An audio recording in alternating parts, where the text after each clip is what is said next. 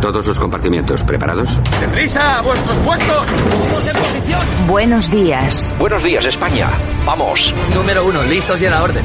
Todo el equipo, preparados. Compartimiento 2, listos y a la orden. Noticias a punto. Válvulas cerradas, niveles correctos. Hombres en posición. Que entren tertulianos. Compartimiento 4, listos y a la orden. Vamos a por ello. Número 6, listos y a la orden. Santiago Fontenla, preparado que entramos. Compartimiento 8, listos y a la orden. Comenzamos Buenos Días España, Radio Cadena Española. Compartimiento 10, listos y a la orden. A por ello, vamos.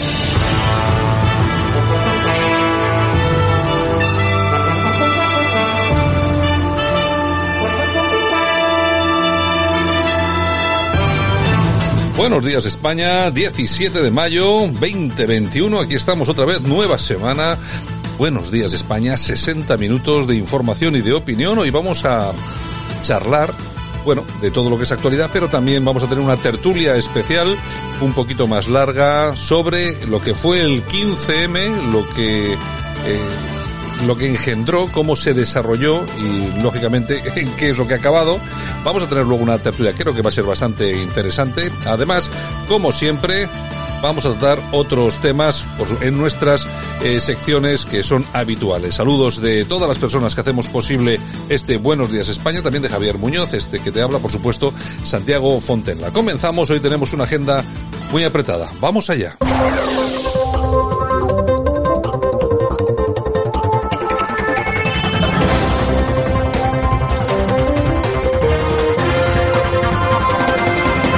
Y nosotros que vamos ya con el análisis de actualidad este 17 de mayo de 2021. Por supuesto, como todas las mañanas, lo hacemos con nuestro primero de la mañana, el politólogo Francisco Gómez. Don Francisco, buenos días. Hola, buenos días, Santiago. ¿Qué tal? ¿Cómo están todos? Estupendamente el fin de semana. Bueno. Pues sí, ha sido un fin de semana estupendo, de estos que todo el mundo que ha podido se ha cogido el coche, el tren y se ha ido a la playa. Así de sencillo. Y los que no, pues han, se han aprovechado y se han ido al pueblo. O sea que al final, pues eh, ha habido una espantada, una desbandada general. Eh, desoyendo en unos casos las medidas sanitarias impuestas todavía a nivel sanitario y en otros casos pues no desoyéndolas sino sencillamente haciendo uso y disfrute de los eh, derechos fundamentales que el señor Sánchez nos permite seguir manteniendo ¿no? que es la de movernos a donde nos dé la gana bueno el siguiente paso será que una vez que estén vacunados todos a partir de agosto se animen y nos dejen por fin quitarnos el bozal aunque ya han dicho en algunos medios que por ejemplo los niños en el colegio el año que viene lo van a seguir que lo van a tener que seguir manteniendo con lo cual no le encuentro yo mucho sentido a esa medida, pero bueno, ya veremos cómo se van desarrollando los acontecimientos. Ha sido un fin de semana en lo que tiene que ver con la política bastante aburrido. Bastante aburrido y además partiendo de la base de que se cumplían el aniversario del 15M, ¿no? Diez años en los que desde luego pues hay que destacar que, bueno, pues teniendo en cuenta que nació como un movimiento transversal muy interesante, sobre todo especialmente para periodistas, politólogos, sociólogos y todos aquellos que se han colocado gracias a este movimiento. Un movimiento que es difícil de interpretar, aunque hay que decir que hay mucho que está escrito sobre este asunto, pero que realmente es complicado poder llegar realmente al medio de la cuestión puesto que todos los enlaces o la inmensa mayoría en los que uno puede investigar y bucear a través de las redes, pues te das cuenta que te llevan al mismo, al mismo sitio, ¿no? Al pozo del perroflautismo, como digo yo. Al final, el denominar a este movimiento perrofláutico es una expresión, bajo mi punto de vista, muy acertada, porque aunque es simplista, a veces lo más simple, pues se resume realmente de lo que se trata este movimiento. Una serie de señores, una élite universitaria que consiguió convencer y embaucar a millones de personas eh, haciéndoles convertirse en lo que son ahora, ¿no? Un esperpento de lo que fueron, eh, gente acomodada gracias a que viven del Estado y no trabajan para el Estado, sino que trabajan para sí mismos, ¿no? En fin, pues al final hay que decir que hay mucha literatura, pero bueno, si quieren estar al corriente, yo les invito, y está mal que yo me autocite, pero yo tengo en la paseta dos artículos dobles eh, explicando este tema, o sea que quien quiera, les invito a que se lo lean y, y podrán tener una idea bastante subjetiva del asunto. Digo subjetiva con todas las letras, porque ya saben que yo pues no peco de estar muy a favor de este, de este tema. Pero bueno, como hay que comenzar escuchando a alguien de este movimiento, vamos a escuchar a Ada Colau. El 15M fue emocionante en primera persona, ¿no? Por esa explosión democrática de miles de personas que nunca habían estado en un partido ni habían hecho política y se lanzaron a las calles porque no podían más, o sea, había un primer momento de indignación, ¿no? Porque veníamos de una crisis que, recordemos, se había rescatado a los bancos, a los responsables, y no solo eso, se había criminalizado a las víctimas y se había dicho que todo era culpa nuestra porque queríamos vivir por encima de nuestras posibilidades mientras estaban desalojando a cientos de miles de personas, ¿no? Pues en ese contexto fue un empoderamiento colectivo salir a la, casa a, la, calle y decir basta de mentiras, no nos creemos estas mentiras, eh, evidentemente de denuncia de la corrupción, pero también de decir hasta aquí hemos llegado, eh, esta no es la realidad. Ada Colau. Sí, bueno, ellos hablan de que surgió por el hartazgo con la política en general, en general, y no hacia una parte de la política y un hartazgo hacia la corrupción. Bueno, pues fíjese al final en que ha terminado todo esto. Corrupción en todos los sitios y entrando por ellos mismos, eh, partiendo de la base de que es un partido que ya de inicio, pues eh, todos creemos y sospechamos que, que, es corrupto, ¿no? En fin, no hay que darle mucha más eh, tela, porque no tiene más tela que cortar este asunto y al final sabemos quién es ella. Ella es Ada Colau, la alcaldesa de Barcelona y quien conozca Barcelona y sepa cómo está actualmente, pues que saque sus propias conclusiones un estercolero. Y lo siento decirlo desde Madrid, pero es así. ¿Qué ha hecho el Partido Popular mientras tanto? Pues bueno, es que este ha sido un fin de semana que estaban los obreros. Y como suele pasar, pues eh, no es muy importante y muy resaltante. Pero bueno, vamos a escuchar a Martín Terol, que estaba en Aranjuez y entre las otras cosas que estaba comentando, pues eh, ha vuelto a recordar que el Partido Popular le tiende la mano al PSOE tantas veces como sea necesario para intentar legislar sobre la situación o la nueva normalidad una vez que, que ha terminado el estado de alarma. Escuchemos a Martín Terol y es que vamos del estado de alarma hacia el caos. Sánchez y su gobierno han tenido más de un año para realizar las reformas legislativas necesarias para poner en marcha una ley de pandemias o tener un plan B jurídico como el que ha, presentado el presidente Casado y que ha supuesto, de hecho, la única iniciativa legislativa real para permitir a las comunidades autónomas poder tener medidas para limitar la movilidad por áreas sanitarias o por eh, límites perimetrales, si así lo tuviesen a bien. Y sin embargo, el Gobierno de España sigue rechazando la mano tendida del Partido Popular y las iniciativas del Partido Popular, a pesar de que incluso el Consejo de Estado le pidió que pusiese, pusiese en marcha medidas de este tipo. Vuelve a dejar el señor Sánchez abandonadas a las comunidades autónomas, pero no tiene tiempo para hacer un plan de pandemias, no tiene tiempo para presentar un plan B jurídico y, sin embargo, tiene tiempo para elaborar planes para asfixiar a todos los ciudadanos a impuestos. Ahí estaba el señor Terol. Creo que era, esto era Baleares, ¿no?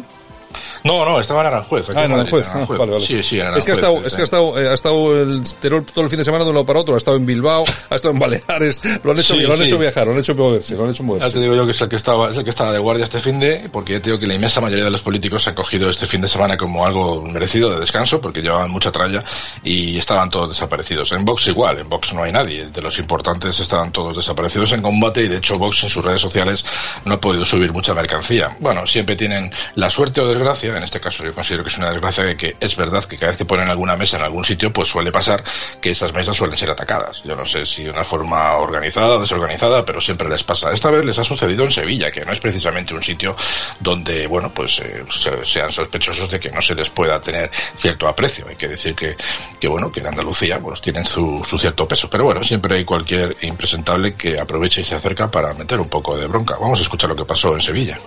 ¡Por favor! ¡Por favor!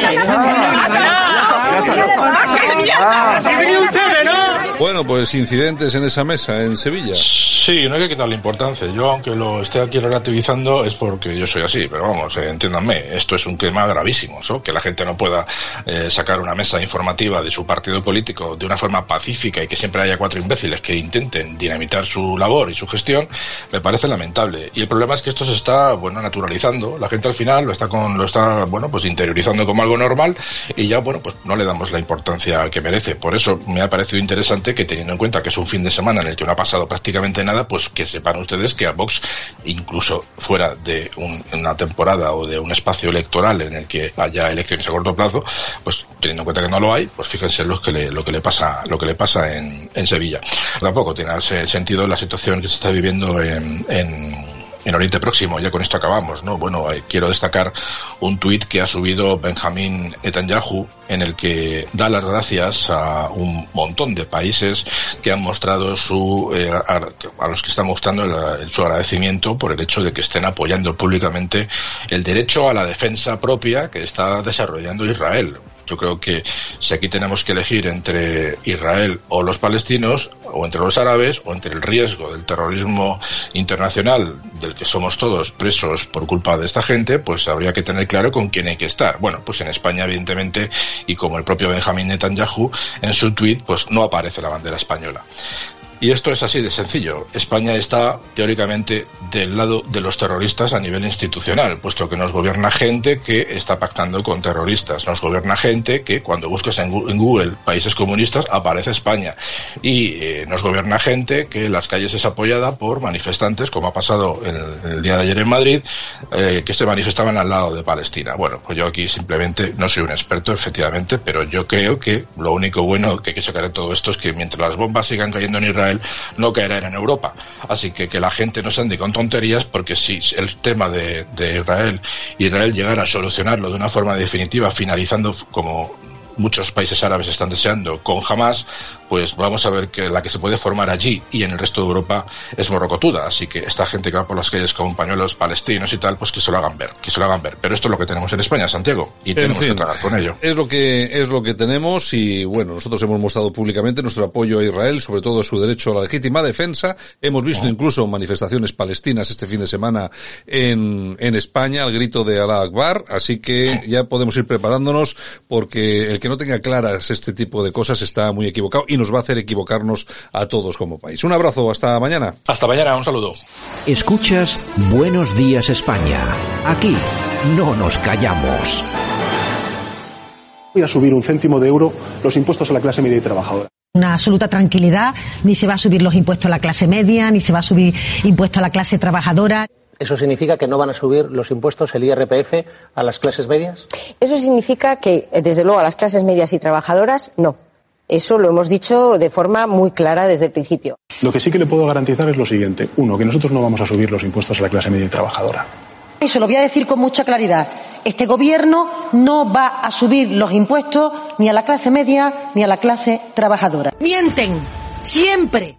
Bueno, es un eh, buen, buen, resumen de lo que es este gobierno y de lo que nos está preparando con esa subida de impuestos que nos va, bueno, nos van a meter la mano en el bolsillo sí o sí. Mentirosos patológicos S.A. esto es alucinante. Oye, pero es que además lo bueno de esto es que, bueno, lo bueno, eh, entre comillas, lo que siempre, lo malo de esto es que hacen y dicen lo que quieren y luego no hay tampoco una respuesta contundente a todas estas dice nada. a todas estas mentiras. Tú fíjate que oíamos a Pedro Sánchez, a las ministras que no, que no se suben los impuestos. Bueno, prepárense porque la subida de impuestos va a ser salvaje. Bueno, y los y los autónomos, vamos, no te quiero ni contar. Va a haber autónomos que van a pasar de pagar eh, 300 euros, ¿no? Que creo que es lo que se paga, a cerca, a cerca de mil bueno, pues a veremos si la sociedad, si la clase media, si la clase trabajadora se moviliza en la calle, no sé. Bueno, no sé, no, no pasará nada, como siempre. En fin, buenos días España.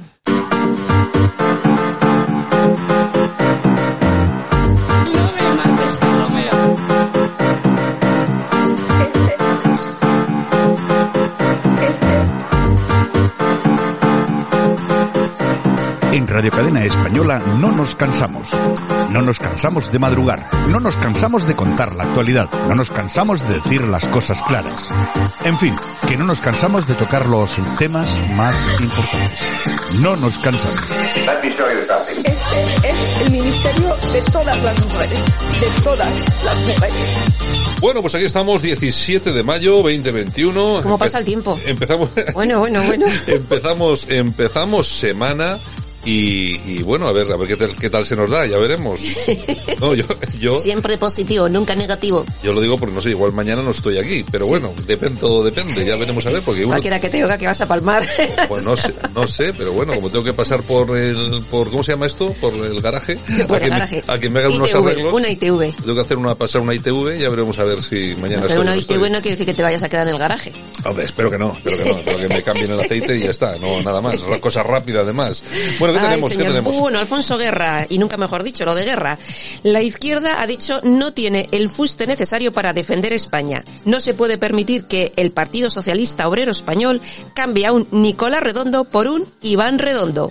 Nada que ver. Bueno, es que es increíble, porque además él lo ha dicho en muchas ocasiones, al- el mismo, el propio Alfonso Guerra, Sí. eh, vamos a ver, porque una izquierda no puede defender España. Claro. Y es que en este país parece ser que la izquierda tiene como una especie de pequeño odio, bueno, pues pues pequeño por decir algo, a esto de la defensa de España. Pero eso es porque cada vez la izquierda se está mm, pegando más, por así decirlo, a bildutarras, indepes, y todo se pega menos la hermosura. Está claro, ¿qué más? Así es. Bueno, el poder negociador de Rabat en la inmigración hace que España entre en pánico. Aumenta la crisis tras acoger al famoso líder del Frente Polisario. Lo tenemos crudito, ¿eh? Bueno, pues hombre, imagino que Marruecos estará utilizando todo lo que tiene a su alrededor para echarnos, los, echarnos los perros. Bueno, Bueno, y nos vamos con la ministra Irene Montero porque quiere crear una certificación para primar a las empresas que sean única y exclusivamente de mujeres. O sea que si tú montas una empresa, no tienes derecho a esta prima. Si la monto yo, sí. bueno, es que tú, vamos a. Bueno, pero igual mujeres fachas o no fachas, Sí, también depende. claro, todo ¿eh? depende, pues si contratas alguna que sea así.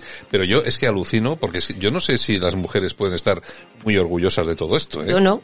Yo no. Es que no. Si hay que dar una prima, que se la dé, pues a eh, todo en No. igualdad de condiciones, hombres Bueno, y mujeres, al, ¿no? Claro, al que monta la mejor empresa y al que lo hace. Hombre, tú imagínate ahora, por ejemplo, sí que se estaba apoyando mucho a las empresas, pues que aquellos que daban empleo, pues a, pe- a personas que tenían discapacidad y tal y cual. Que eso lo veo lógico, porque hombre, para este tipo de personas pelear en igualdad de condiciones, bien. pues es muy complicado. Entonces, pues yo sí que veo bien ahí una, una ayuda o bueno, algún tipo de esto- beneficio. Pero en esto es que no acabo de verlo. Y ya te digo, y si yo fuera mujer, por lo menos desde mi punto de vista, a mí no me parecería nada bien. Ya te digo yo que a mí no me parece nada bien. Bueno, Bueno, y vamos a ver cómo se gasta nuestro dinero este gobierno. pues mira, Sánchez dedicará el triple de los fondos europeos a competencias digitales que a sanidad. Y te explico, 1.069 millones a sanidad y 3.593 millones para potenciar la capacidad tecnológica de los ciudadanos. Así se gasta nuestro dinero. Con, ¿Cuántos, con cuántos una millones? pedazo pandemia y se van a gastar solo 1.000 millones en sanidad y 3.593 en temas tecnológicos. Bueno, pues son así. Oye, Socialistas estos son, estado puro. estos son los que hablaban de recortes.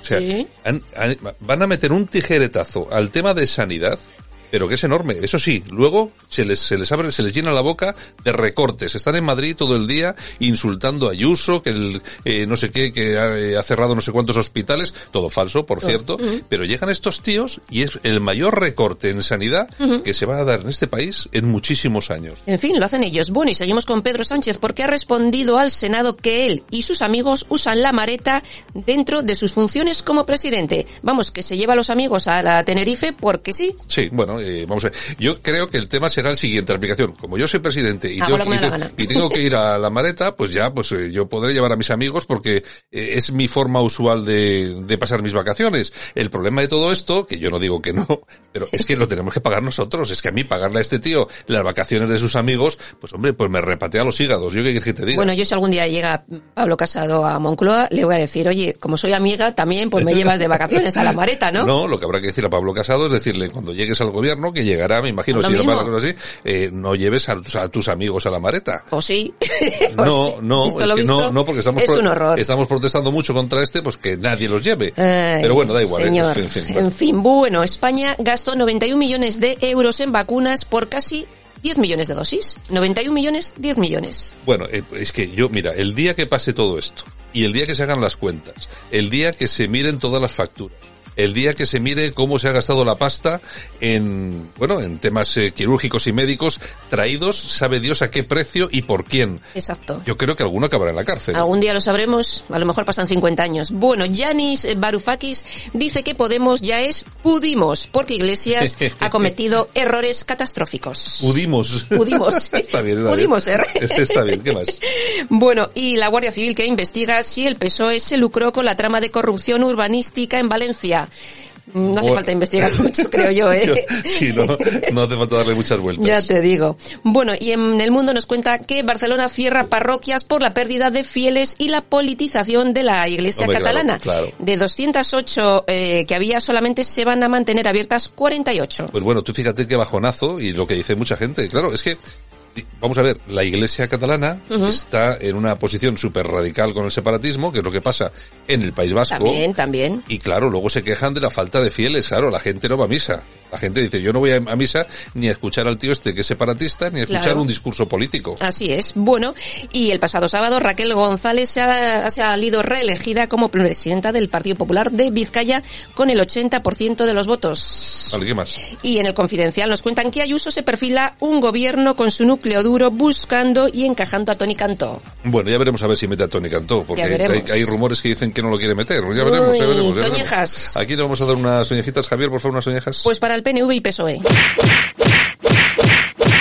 ¿Qué han hecho? Por abandonar la búsqueda de Joaquín Beltrán en el vertedero de Zaldívar. Bueno, pues ahí, se- ahí se queda el hombre, ahí se queda el hombre Sí, sí, enterrado y y, punto. y- y ya está. Y los familiares, pues eh, No dejaron a- al ejército que viniese a ayu- ayudar, pues Bueno, bueno. bueno, ¿qué pasa? Aplausos. Pues ¿A para? Rafa Nadal. bueno.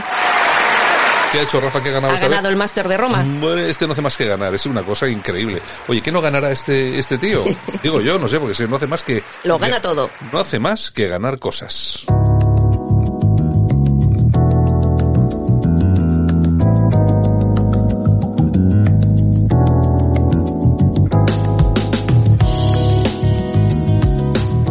Nosotros que entramos en tiempo de efemérides, esta semana nos acompaña para dar un poco de ambiente musical a la sección Blue A. Hoy con este tema Black Here Again.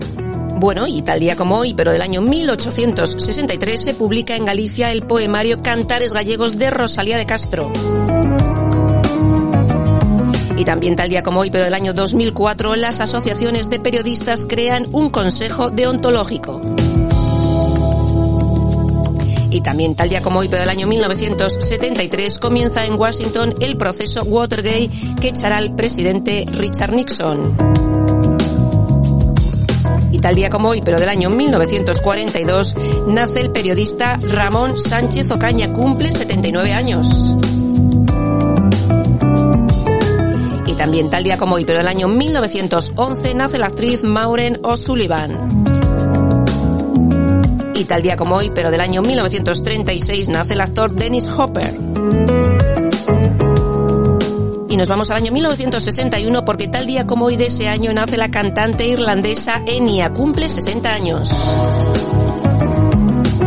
Y tal día como hoy, pero del año 2012, fallecía la cantante Donna Summer, tenía 63 años.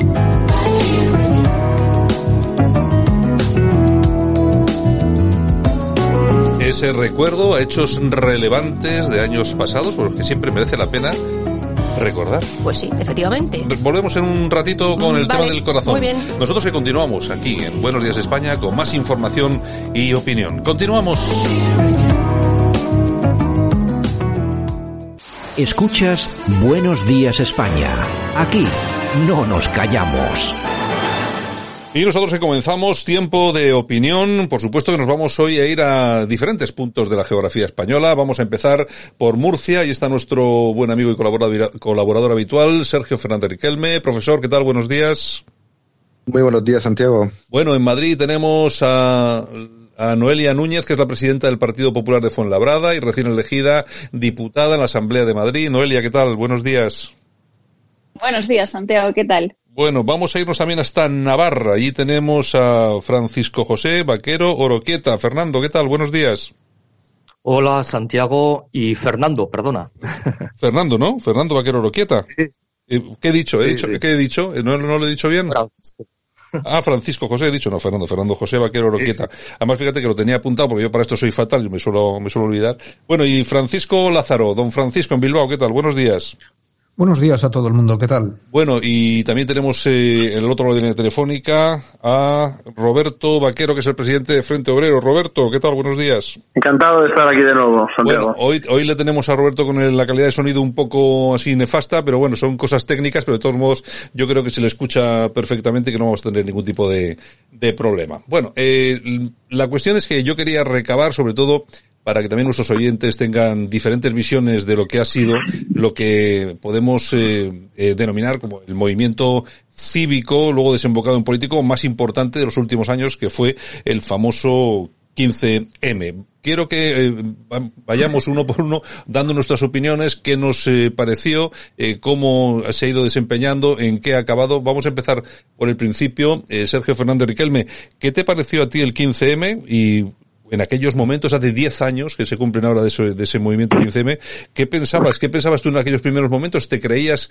que aquello podía desembocar en algo mucho más grande o simplemente viste, bueno, una, una simple protesta ciudadana? Pues lo pensé en ese momento y lo sigo pensando ahora.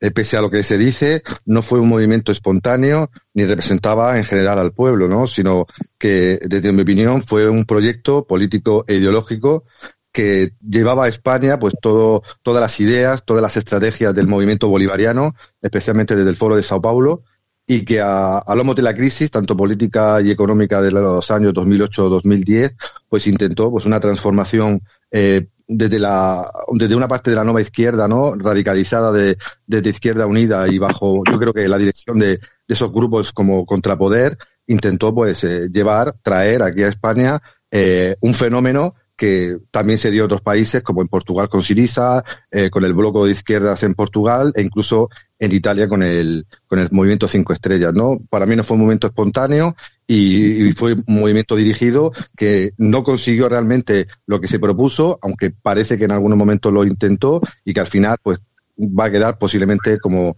algo de nuestra historia para estudiar. Eh, Noelia Núñez, eh, hoy diputada del Partido Popular en la Asamblea de Madrid, pero hace 10 años una, una mujer muy joven. ¿Cómo viviste aquellos momentos, el inicio del 15M? Joven de, de 18 para 19 tenía en aquel momento. Madre mía, ¿cómo pasa el tiempo, Santiago? Ya te, ya te digo, ya te digo. Bueno, pues es cierto que, que hace 10 años era como estábamos todos expectantes, ¿no? ¿Qué era eso del 15M, la acampada sol?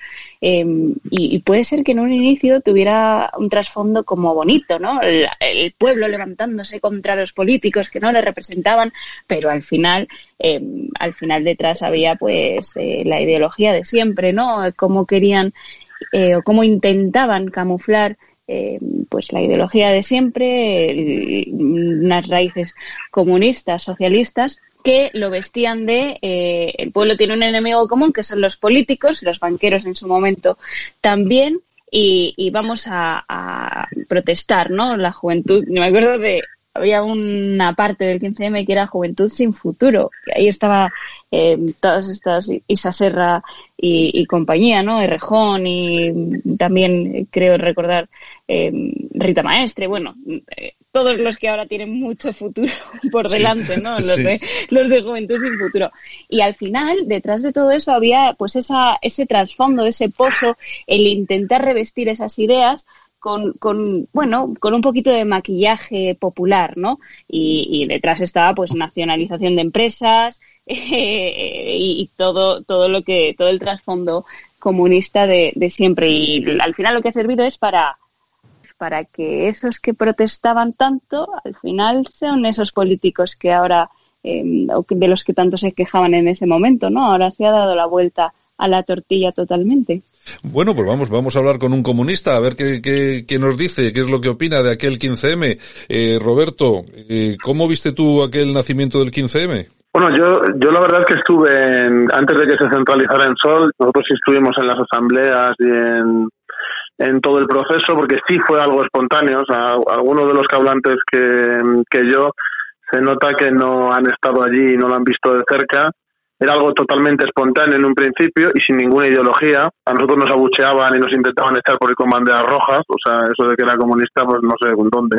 Y precisamente que no hubiera ideología y que fuera algo espontáneo es lo que facilitó que gente con estructura, yo estudié en ciencias políticas, yo fui a clase con Rita Maestre, eh, bueno, con todos, eh, he coincidido en la facultad, en las asambleas, me he peleado con todos, he sido enemigo suyo desde hace 15 años, o sea, los conozco bastante bien y puedo asegurar que precisamente que ellos hicieran con el cotarro, sobre todo cuando lo quitaron de los barrios y lo centralizaron en Sol para quedárselo ellos, ellos tenían medios a favor, dinero, estructura, contactos de profesores universitarios, a los que luego la mayoría traicionaron y los dejaron en la espacada, pero precisamente se hicieron con ese dominio porque tenían una estructura y el 15M era algo totalmente abierto que les facilitaba que lo pudieran tomar y de hecho a los grupos que éramos bastante críticos y combativos con ellos, nos hicieron campañas para criminalizarnos y echarnos de ahí y quedarse con lo que luego se convirtió, que era una plataforma para montar un partido político y triunfar en la vida y dejar de ser juventud sin futuro y convertirse en gente con mucho futuro y mucho dinero. Y el 15M, eh, bueno, pues fue, pues como ha habido otras movilizaciones un poco más pequeñas, como la de las marchas de la dignidad, etcétera, en el cual pues hay un momento de crisis, que en este caso era al final de los gobiernos socialistas, en el cual había crisis económica, la gente estaba muy descontenta y lo que hicieron fue pues aprovecharse de ese descontento de la gente para hacer carrera política y lamentablemente profesional también. Y al final se ha quedado en nada. Antes el, el, el chico que me ha que habló antes que yo ha dicho que es algo ya para estudiar y que era algo que ya estaba muerto. Yo estoy totalmente de acuerdo con él. Creo que está muerto y que, y que efectivamente ya es algo para estudiar como algo de nuestro pasado y que ya pues no tiene, no tiene función ninguna. Bueno, ahí, eh, Roberto, había otros partidos políticos que también salieron de, de, ese 15M, como el Partido X, creo que se llamaba, también el Partido Recortes Cero, lo que pasa que al final estos, bueno, han tenido muy poquito éxito, lo único que ha salido funcionando de alguna forma ha sido, ha sido Podemos, es decir, tuvieron la capacidad de hacerse con el, contra, con el control de todo el movimiento. Sí, sin duda, pero porque tenían medios. Ya no, no voy a meterme a decir de dónde los han sacado, de dónde no, pero por ejemplo en los medios de comunicación, cuando Iglesias le llevaban absolutamente a todos los sitios, que luego lo que ha hecho es denunciar y tener juicios con esa misma gente que le encumbró en su día. Pero la cuestión es que cuando uno le dan muchos medios, pues claro, te, te encumbran rápido. Lo que hizo fue pisotear al resto. Con el partido X, por ejemplo, los destruyó por dentro en base a las capacidades que tenía de mandar gente, etcétera, y de crear discordia y lo que hizo fue cargarse a todos, la, el solo, yo me acuerdo, los grupos que estábamos en contra del circo que estaban montando, que era al final terminó siendo una acampada de hippies que se dedicaban a estar allí sin higiene ninguna, fumando, bebiendo, de fiesta. La gente que estábamos en contra de eso nos fueron bloqueando hasta que nos echaron de prácticamente todos los sitios. Entonces, eso también lo han hecho luego después en política. Luego han tenido decisiones porque los propios jefes que estaban con Iglesias, por ejemplo Rejón y otra gente, tuvieron problemas y consiguieron llevarse parte de la estructura. Pero vamos, que nadie tenga duda de que si hubieran podido los hubieran aplastado. Fernando José Vaquero Oroquieta, ¿cuál es tu opinión? ¿Cómo viviste aquel inicio del 15M? Bueno, eh, de entrada en Pamplona las cosas se ven de una manera un poquito distinta, porque el 15M en Pamplona, salvo unas acampadas muy limitadas en la Plaza del Castillo, realmente no tuvo, digamos, ningún efecto eh, público, no tuvo la, la, teatralización y la escenografía que alcanzó Madrid. Eh, yo creo que para entender el 15M hay que remitirse a la caída del muro de Berlín, a la crisis estratégica de las izquierdas europeas y latinoamericanas. Eh, por supuesto que ya los partidos de izquierda en América Latina venían unos años trabajando en lo que dio lugar al foro de Sao Paulo, pero coincidió un momento de una serie de condiciones objetivas y subjetivas, digamos desde una perspectiva marxista, en la que parecía que empezaba a configurarse un nuevo sujeto de, potencial revolucionario que sería el precariado. Eh, Sol escenificó con lenguaje de hoy, eh, con traslado a las redes sociales, con lenguaje aparentemente novedoso, significó eh, ese surgimiento de un nuevo concepto, de un, de un nuevo sujeto, eh, gente joven, gente que no se beneficiaba aparentemente de los beneficios del sistema, que reclamaba sentido a su vida y que reclamaba un lugar en la historia.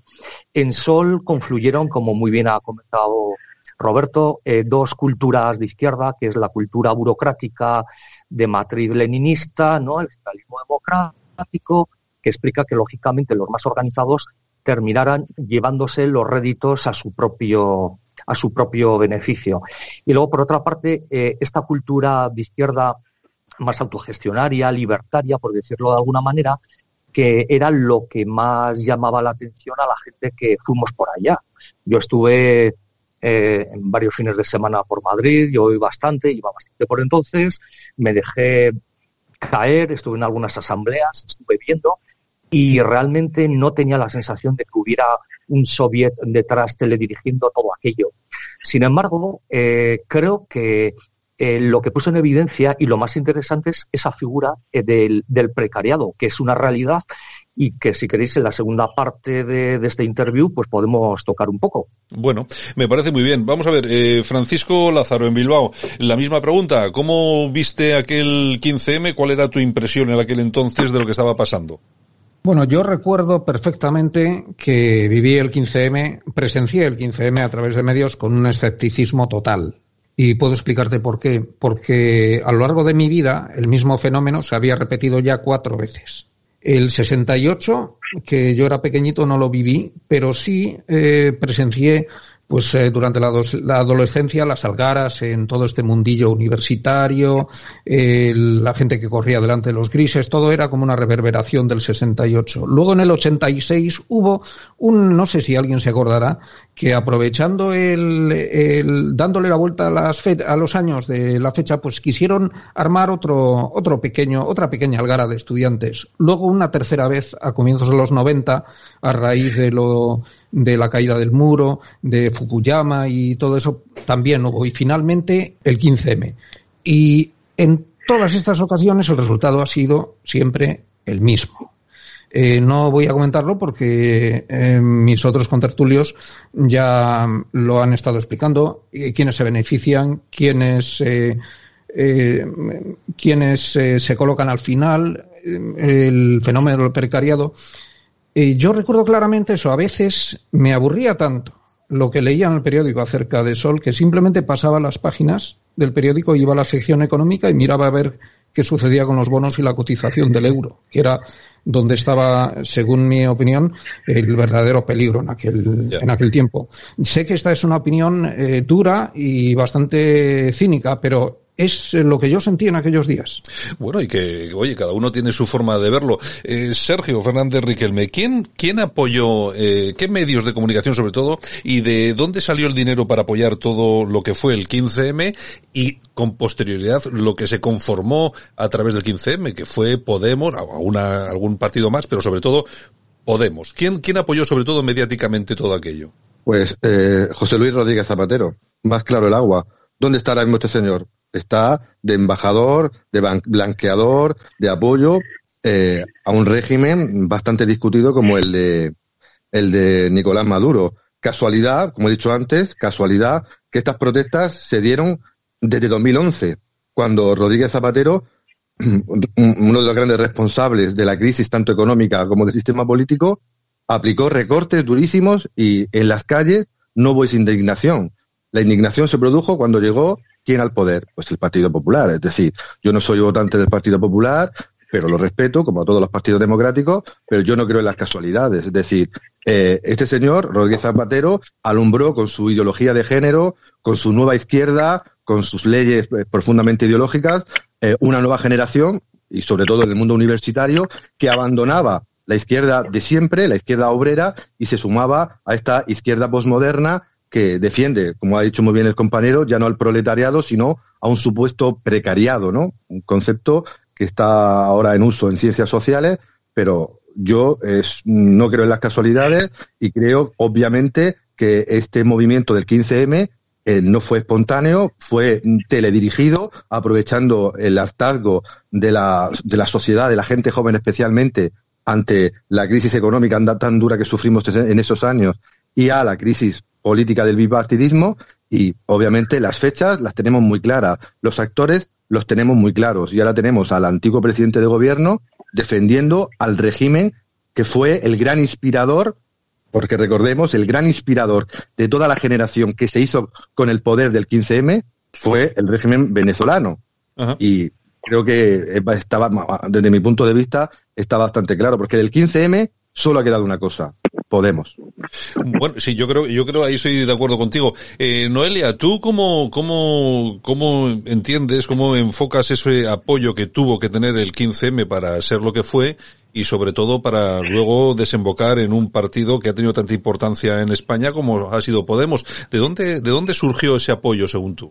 Sí, yo, yo coincido plenamente eh, con lo que se ha comentado aquí antes, eh, de que esto principalmente no fue un movimiento espontáneo, esto era un movimiento teledirigido plenamente, eh, que vieron una oportunidad muy buena en, en España, ¿no? Es cierto que habíamos pasado unos años, o estábamos pasando unos años muy duros económicamente, con la tasa de paro como estaba. Eh, es cierto que los jóvenes no teníamos oportunidades en ese momento, ¿no? teníamos un futuro bastante, bastante negro y eh, vieron que era una, oportunidad muy buena. Aunque antes dijeran que no, que no era espontáneo, que no había ideología detrás, hombre, e ideología detrás hay en tanto en cuanto hablas de, eh, por ejemplo, eh, una democracia no secuestrada por los mercados eh, y propones una política superintervencionista o de nacionalización de empresas y sectores estratégicos en este país. Pues hombre, un movimiento liberal, permíteme que os diga, pero no es, desde luego que no. O sea, que claro que tenía un trasfondo ideológico, se intentó camuflar como que era algo, bueno, pues la gente que estaba muy cansada, que estaba muy quemada, los políticos, los banqueros, eh, tener un enemigo, ¿no? Al final es tener un enemigo y aprovechar ese pozo, ese clima que había para favorecer a un cambio de modelo, que era lo que se buscaba en, en este país. Lo que pasa que luego, eh, con estas dualidades de la izquierda, bueno, pues eh, hablando de siempre hay el chiste este de, mete, mete a un par de izquierdas en una habitación y ya tienes 10 facciones de izquierdas en, en 10 segundos, ¿no? Em, al final acabaron peleados entre ellos, otros vieron una oportunidad estupenda para eh, pues intentar perpetuarse en el poder, ¿no? De ahí surgió ese, ese Podemos, eh, el Podemos actual, ¿no? Eh, aunque ahora este Podemos y más país, más Madrid, como se quiera llamar, porque también se pelearon a posteriori eh, y vieron una oportunidad muy buena. El problema es eso, que lo intentaron camuflar eh, para que ese cambio de sistema, cambio de modelo que teníamos en España, ese cambio de modelo productivo, cambio de modelo social, político y económico, pues mm, calase mejor entre la gente, ¿no? Tú no puedes convocar una manifestación en Sol, una concentración en Sol, eh, vamos a convertir a España en un país comunista. Eh, no va nadie, lógicamente, irán los que crean en que el comunismo es algo bueno y algo positivo, eh, que todavía crean en ello, pero la gente de a pie, la gente normal, no quiere ni oír hablar de ello, ¿no? Se intentó vestir y camuflar de una manera bonita, de colorines, con las tiendas de campaña, todo muy, todo muy bonito, hablaban antes de todo muy hippie, ¿no? Todo muy alternativo pero al final, pues es eso, eh, intentaron que, en España hubiera un cambio radical de modelo de sistema eh, y, no lo consiguieron. Ellos consiguieron algunos meterse en ese sistema para beneficiarse del propio sistema y es algo que además les ha vuelto en contra. Eh, Roberto, no sé si quieres contestarle algo a Noelia, puedes hacerlo y yo también quiero y... yo, y yo quiero quiero preguntarle también luego una cosita, eh, pero bueno, si quieres contéstale porque como ha hecho referencia al tema sí, ideológico. Pero contestar a otra cosa que me parece más interesante que lo que ha dicho Noelia, que es lo que han dicho los compañeros antes sobre el inicio de bueno de lo del precariado y todo eso, porque ha habido dos que han estado eh, comentando eso y estoy de acuerdo con muchas cosas que dicen, pero yo no creo que sea el inicio. De hecho, eh, para mí mayo del 68 es el inicio de todo este posmodernismo y, por ejemplo, lectura, bueno, el análisis que hace Michel Kluskar, por ejemplo, sobre, sobre mayo del 68 creo que denota precisamente la composición de clase, ¿no? Que lo adjudica al mismo y que ya empieza como esta izquierda, que ya empieza a ser como la izquierda más progre, más caviar y en la que está inspirada todo esto. Ha hecho un desglose, ¿no? De varios ejemplos que ha habido, del 86 cuando lo de la OTAN, porque no solo fue el, el cambio de números, sino el movimiento hubo, ¿no? Contra la OTAN aquí en España. Y creo que, mm, que, por ejemplo, Tony Negri, que es un, bueno, un teórico que tuvo mucha influencia en Pablo Iglesias, yo fui alumno de Pablo Iglesias en la universidad, estaba verdadera, verdaderamente obsesionado con él, es un autor que ya, ya habla de todo esto, con el imperio y la masa, etcétera, etcétera. Entonces quiero decir que el 15M es un ejemplo más de esto y una vuelta más de tuerca, pero que no es el inicio, desde luego. Sobre lo que está diciendo Noelia, bueno, yo, yo vuelvo a decir que yo estuve allí, me estuve peleando con ellos, y quiero decir que, claro, eso que dice ella de la ideología de que no eran liberales, hombre, ¿cómo van a ser liberales si los liberales son los que están en el poder? Entonces, ¿qué sentido tiene que un movimiento de masas liberal hoy en día, que no sé cuál sería aparte el de, pedir democracia o algo así, ¿no? Eh, ese tipo de movimiento, eh, obviamente, que es contra lo que hay, no va a ser liberal, obviamente. Liberal no era. pero eso no quiere decir que esté ideologizado en un sentido como si fuera el soviet, porque eso es, es no decir la verdad. Y cuando allí se hicieron las comisiones, etcétera, se peleó. Lo que pasa es que había un lobby allí que era el que tenía estructura, que terminó imponiendo las cosas y terminó disolviendo, porque fueron los que quisieron disolver el 15M para ya montar Podemos. O sea, Podemos, o sea, el 15M llegó un momento en que era un lastre para Monedero, iglesias, etcétera, y lo mejor que podían hacer era disolverlo para quitarse de problemas, acabar con esa conflictividad y encauzarla para un partido político. Y luego lo del comunismo simplemente, bueno, esto no es el debate de hoy, pero pensar que el comunismo es algo hippie y que se, que se instaura haciendo manifestaciones por el comunismo, creo que es no saber nada sobre el comunismo.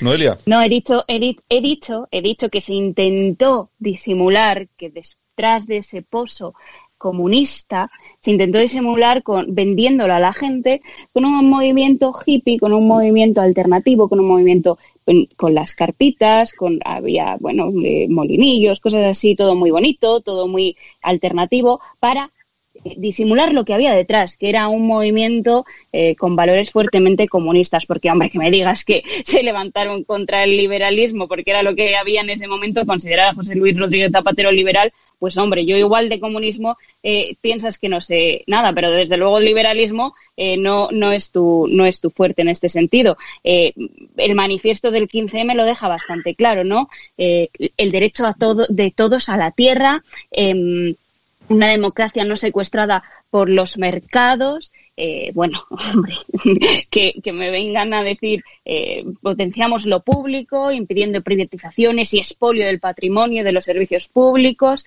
Eh, bueno, decirnos que, que no fue o que no tenía ideología creo que el sesgo está bastante claro leyendo precisamente el manifiesto del 15M. Bueno, yo sí os El manifiesto del 15M es un batiburrillo de 40.000 cosas que no tienen la mayoría que ver absolutamente nada con el comunismo.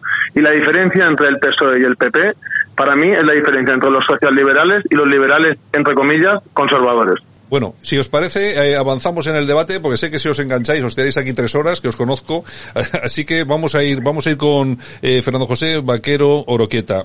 Eh, una pregunta, Fernando, vamos a ver, ¿hubo apoyo de la derecha a ciertos movimientos del 15M para que de ahí saliese un partido potente como Podemos para intentar romper o resquebrajar al Partido Socialista? Evidentemente. Recordar que una de las primeras televisiones de ámbito nacional que acogió eh, gustosamente a Pablo Iglesias fue Intereconomía. Eh, y después pasó al resto de televisiones generalistas. A la derecha le interesaba dividir a la izquierda, repetir lo que Mitterrand hizo en Francia eh, con, con, las derechas al potenciar al fenómeno Le Pen. Cambió la legislación y eso le permitía perpetuarse en el poder porque la derecha quedaba dividida. Pues eso mismo se intentó hacer en España torpemente con la izquierda eh, y de ahí que se diera cancha a Pablo Iglesias y a su soviet. Lo que pasa es que la derecha, que desde mi punto de vista generalmente la derecha mediática pues calcula a muy corto plazo, no sabía lo que estaba pasando. Y entonces, efectivamente, como muy bien dice Roberto, ya en, mayo 68 se inició el posmodernismo, la la deriva hipercrítica, etcétera. Pero la gente del 68 vivía mucho mejor que sus padres, no digamos mejor que sus abuelos. Y todavía los que somos un poquito más jovencitos del 68 todavía vivíamos mucho mejor. Sin embargo, esta generación de ahora tiene las expectativas de que va a vivir peor. Entonces, en, esa corriente de mayo del 68 eh, confluye eh, y baña un sujeto histórico nuevo, que es el precariado. Y de eso no se dio cuenta la derecha. No se dio cuenta la derecha y pensaban, nada, los dividimos.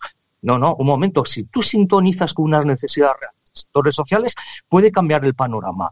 Y la prueba es Navarra. ¿Por qué la prueba es Navarra? Porque en Navarra existía un reparto del poder tradicional entre el tercio nacionalista, el tercio navarrista y el tercio socialista, y al irrumpir Podemos, ¿qué es lo que hizo?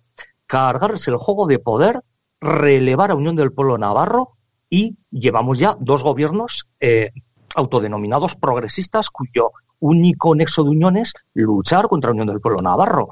Es decir, la derecha claro que participó, pero de una manera muy inconsciente y muy a corto, suele caracterizar. Eh, Francisco Lázaro, eh, vamos a ver, no sé si compartirás eh, lo que se está comentando aquí, ese apoyo de la derecha, sobre todo mediática, para el crecimiento a, través del 15M de un partido político como Podemos, y lo que no sé, que tú sí que eres especialista en esto, si hubo eh, alguna empresa, incluso del IBEX, que pudo de una forma u otra apoyar también a un movimiento como el que surgía del 15M político, que era Podemos, para intentar también romper a la izquierda. Bueno, yo creo que sí, que hubo un apoyo muy claro de la derecha. No estoy tan seguro que Podemos surgiese como una iniciativa o como un proyecto gestado desde, desde la derecha, pero una vez en marcha está muy claro que el PP y otros círculos conservadores lo apoyaron a saco, porque mm, es cierto, tenía mucha presencia más de la que debiera en, en Intereconomía y en otros foros yo también creo que, eh, aparte, no sabría decir si hubo empresas del IBEX que apoyaron el fenómeno, pero desde luego sí que ha habido una conexión extranjera muy evidente. Ahí, como ya se ha comentado en más de una ocasión, eh, tuvo que mucho que ver el régimen de Venezuela, también Irán, que estuvo años financiando el programa de Pablo Iglesias en la tuerca, y probablemente también Rusia. ¿Qué motivos tenían todos estos países para meterse en un fenómeno local español? Yo creo que lo que querían era eh, debilitar el flanco, em, el flanco sur de la, Unión, de la Unión Europea, causando aquí un, un follón. Pero evidentemente eh, sí hubo esa eh, influencia extranjera y probablemente pues las empresas que tienen intereses allí participaron en ello, pero no lo sabría decir con seguridad. Ahora, personalmente yo creo que sí, que fue de, ese modo. Bueno, y os pido, porque llevamos ya 28 minutos, ya sabéis que el programa dura una hora, eh, hay otras secciones, os pido rapidez en esta última intervención. me gustaría preguntarte, Sergio, Sergio Fernández Riquelme, una pequeña, que me respondiese sí o no, si tú crees que pudo haber algún tipo de apoyo del IBEX a este movimiento y a que surgiera un partido político como Podemos. Y, y la pregunta que os voy a hacer a todos, eh, ¿qué os eh, aparece, qué os ha parecido ese devenir de ese movimiento 15M en Podemos y la situación actual de un movimiento, pues bueno, que muchos dicen que ha desaparecido y si no, pues que está en vías de, de extinción. Sergio. En primer, en primer lugar, me reafirmo en mi hipótesis, que posiblemente sea disidente. Eh, yo no estoy de acuerdo en, el, en que fue la derecha en la que apoyó el nacimiento de Podemos. ¿no? no sé si muchos de los votantes potenciales de Podemos veían intereconomía o seguían eh, las noticias del IBEX. ¿no? Yo trabajo en la universidad y veo pues el magma que hay ahí, el tipo de estudiante que hay ahí y de dónde salen pues, los grandes dirigentes de, de lo que fue luego Podemos. ¿no? Eh, me reafirmo en esta hipótesis de que fue el Partido Socialista que había perdido las elecciones, que había aplicado grandísimas eh, eh recortes, grandísimos recortes y ajustes y que no sufrió la ira del pueblo ni la espontaneidad de las clases populares, eh, fue el PSOE, a mi juicio, el que con sus instrumentos mediáticos y con también poderes económicos concretos le dieron difusión especialmente donde se ganan ahora las batallas electorales, en las redes sociales y en el mundo eh, educativo. Y, de, y del 15M pues ha quedado lo que realmente eh, era subjetivo, un partido político de la nueva izquierda eh, llamado Podemos. Y, por tanto la, la, muerte de Podemos será el final histórico del 15M. Noelia, eh, ¿qué nos queda de, del 15M? Si nos queda algo. Pues nos queda Pablo Iglesias, Irene Montero, Íñigo Rejón, Rita Maestre, nos queda pues toda esa nueva casta de políticos de izquierdas que se manifestaban diciendo que la juventud no tenía futuro, juventud sin casa, sin curro, eh, sin futuro en general, ¿no? Decían los bancartas y lo que ellos se han pintado es un futuro muy bueno, muy positivo. Eh, vemos que, eh, por ejemplo, el matrimonio de Iglesias y Montero acumula un patrimonio de, de, un millón de euros, ¿no? del 15M al millón de euros. Creo que es un camino que han recorrido y les ha sido muy fructífero. Mm, la cosa es que creo que para España eh, desde luego nos han dejado un futuro muchísimo peor con sus políticas.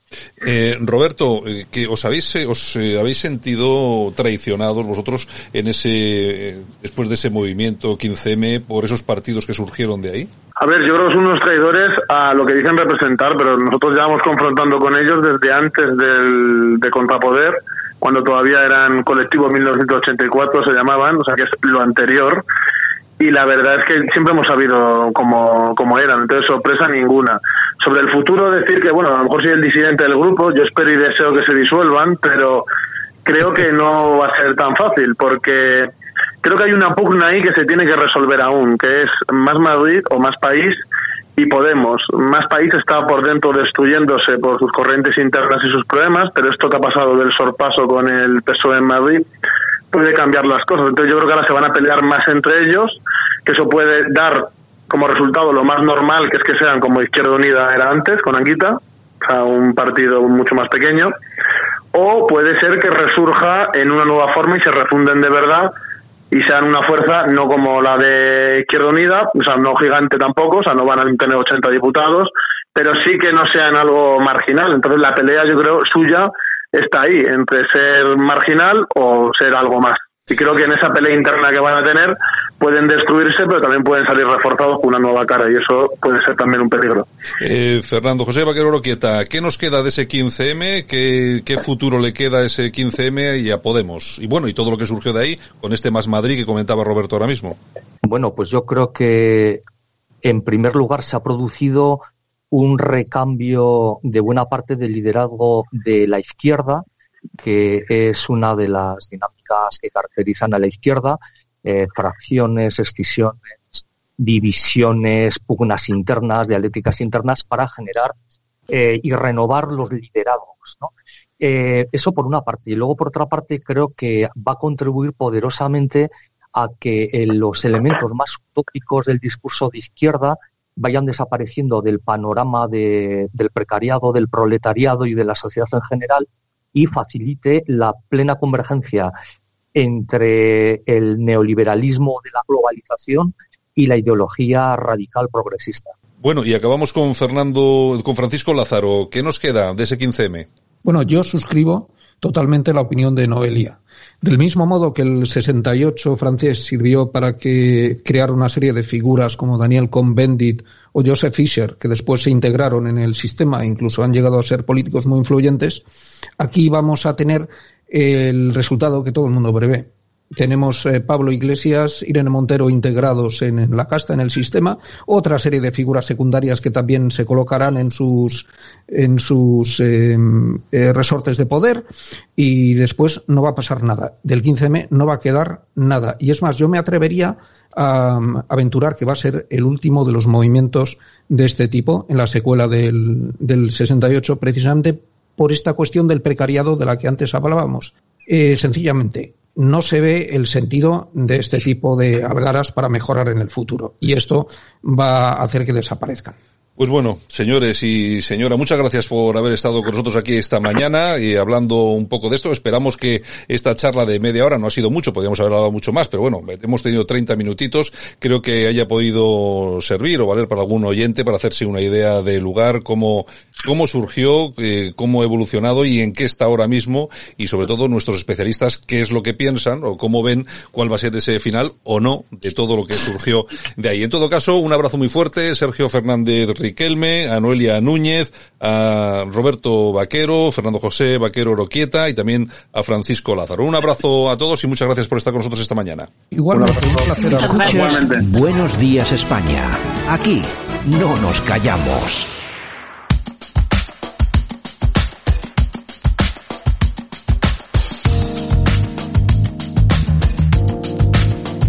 Y nosotros ya estamos en tiempo de corazón con Yolanda C, que ya está con nosotros otra vez de nuevo aquí. Aquí, rápida y veloz, ¿te das cuenta? No, es que... no se mueve, sale a tomar un café y ya está aquí otra vez. Y con mi perro. Y con el perro, pues, que no falte, que no falte mi el perro, que no falte. Que no falte el brudo. Bueno, ¿qué tenemos en el corazón? Bueno, pues el próximo miércoles es el capítulo número 11, o episodio, como dicen algunos, del tema de Rocío Carrasco, y tenemos un adelanto, si quieres. Vamos a ver exactamente qué, de qué van a hablar, bueno, de qué va a hablar ella este miércoles en su programa.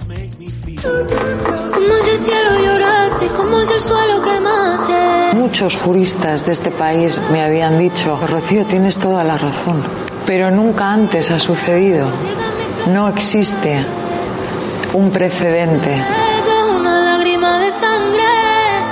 Como Mi exmujer Rocío Carrasco me denunció por violencia de género y he sido absuelto.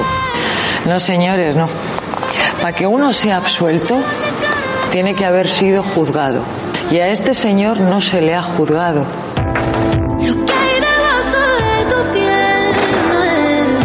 Todavía no es un caso cerrado y yo estoy convencida que se hará justicia.